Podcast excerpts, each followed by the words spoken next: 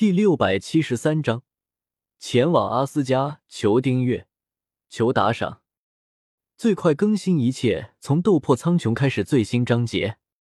在整个漫威宇宙之中，能够对萧协的实力起到帮助，有比较容易得到的，恐怕也就是无限宝石了。六颗无限宝石之中的空间宝石和心灵宝石，已经被萧协分解成了两颗规则种子，然后给炼化掉了。剩下的四颗宝石，都分别在不同的地方。对于萧协来说，最容易得到宝石应该是在阿斯加的现实宝石。原本按照剧情的发展，托尔带着洛基回到阿斯加后，会带着宇宙魔方一起回去。到时候，为了防止两颗无限宝石靠得太近，阿斯加的人会把现实宝石交给无主之地的收藏者手中。不过现在宇宙魔方被萧协给分解掉，所以这件事情就不会发生了。也就是说，现实宝石还会放在阿斯加。小白，我们走。萧协突然出声说道：“去哪里？”白素贞听到萧协没头没尾的话。有些疑惑的问道：“去阿斯加？”萧协之前见过雷神托尔，所以通过托尔的气作为坐标，带着白素贞直接瞬间移动到了阿斯加。这里就是阿斯加了，看来我们来的正是时候啊！萧协和白素贞飞在半空中，看着下方急速狂奔的托尔，利用灵魂感知力感知了一下四周的情况，轻笑道：“我们跟上去。”萧协朝白素贞招呼了一声，带着她向着托尔离开的方向跟了上去。原本萧协还以为雷神他们已经得到现实宝石了，不过根据萧协刚才的感知发现，雷神的女友简也在阿斯加，萧协便知道，恐怕雷神他们现在还没有得到现实宝石，因为现实宝石如今正以以太粒子的形态存在于简的体内。尽管托尔全速赶向他母亲和简所在的大厅，不过托尔刚赶到，却见到了他的母亲被黑暗精灵一剑穿心杀死的场景。不，一时间托尔只觉得脑袋一片空白，猛力将手中的雷神之锤砸向了黑暗精灵的统领，在托尔怒极之下的全力一击，威力巨大无比。黑暗精灵的统领直接被砸成了重伤，失去了意识。另一个黑暗精灵战士见状，连忙抱起统领，向着远处的飞船跑去，准备逃离阿斯加。托尔见到黑暗精灵逃走，只是下意识的追了上去。不过他更加担心母亲的安危，所以见到黑暗精灵进入飞船后，便停下了攻击。既然来了，就不用走了。正当托尔停下追击的时候，一道黑色的光柱从他身旁一闪而逝，瞬间将黑暗精灵的飞船给轰爆了。托尔连忙转头看去，只见大厅里不知道什么时候多了两个人，一男一女。那位身穿白色长裙的女人，托尔认识，知道她叫做白素贞。上一次洛基打开传送门。导致奇塔瑞大军入侵地球之后，又放出了大恶魔路西法，就是这位白素贞和龙帝一起出手，将路西法消灭的。你们怎么会在这里？托尔见到白素贞突然在这个时候出现，有些警惕的问道。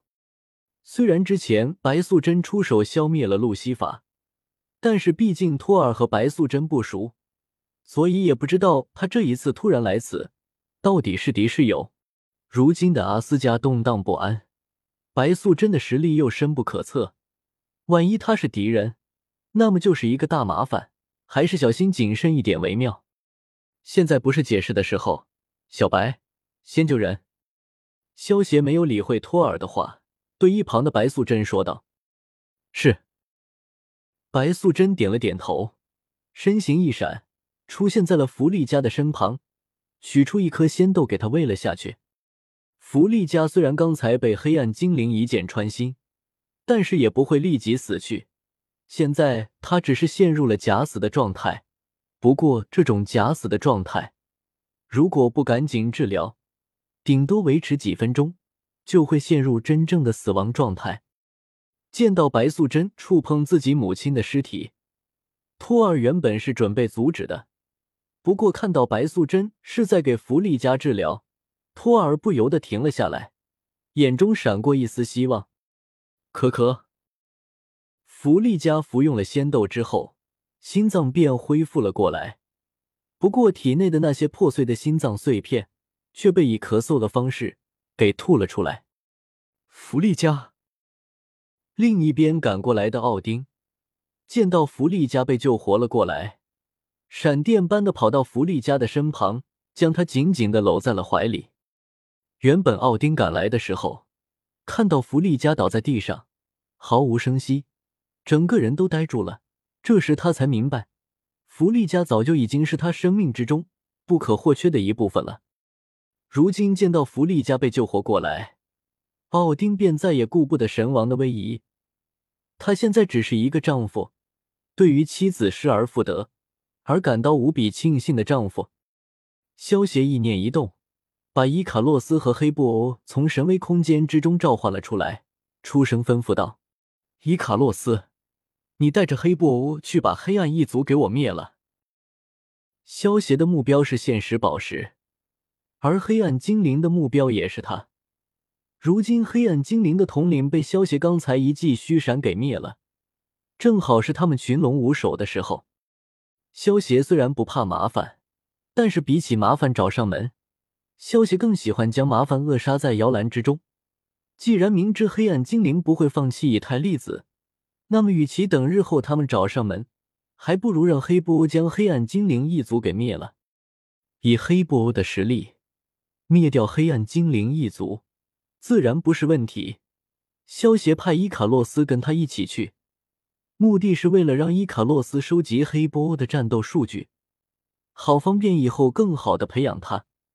而且伊卡洛斯前去黑暗世界，还能收集黑暗精灵一族的科技。